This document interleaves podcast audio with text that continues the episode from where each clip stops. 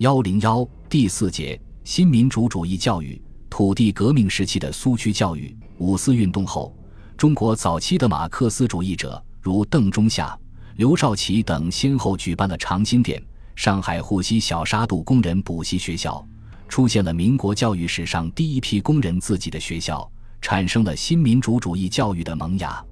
中国共产党成立后，不仅提出了教育为民主革命的政治任务服务。为工农劳苦大众服务的教育主张，而且更大规模地建立工人补习学校和农民夜校，不仅单独创办了湖南自修大学、湘江学校，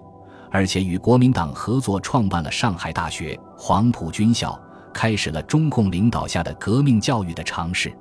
一九二七年国民革命失败后，中共与国民党进行了长期的武装斗争，建立了苏维埃政权。并在苏维埃地区开始了中国有史以来无产阶级领导的第一次大规模的新民主主义教育实践，初步建立了一套独具特色的新民主主义教育体系。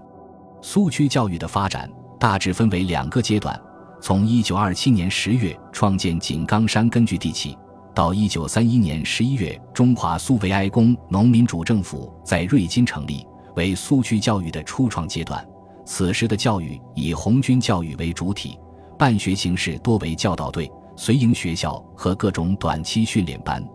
从1931年11月到1934年10月，红军被迫长征，为苏区教育大发展时期，确立了苏区教育的基本格局，并取得了重大成就。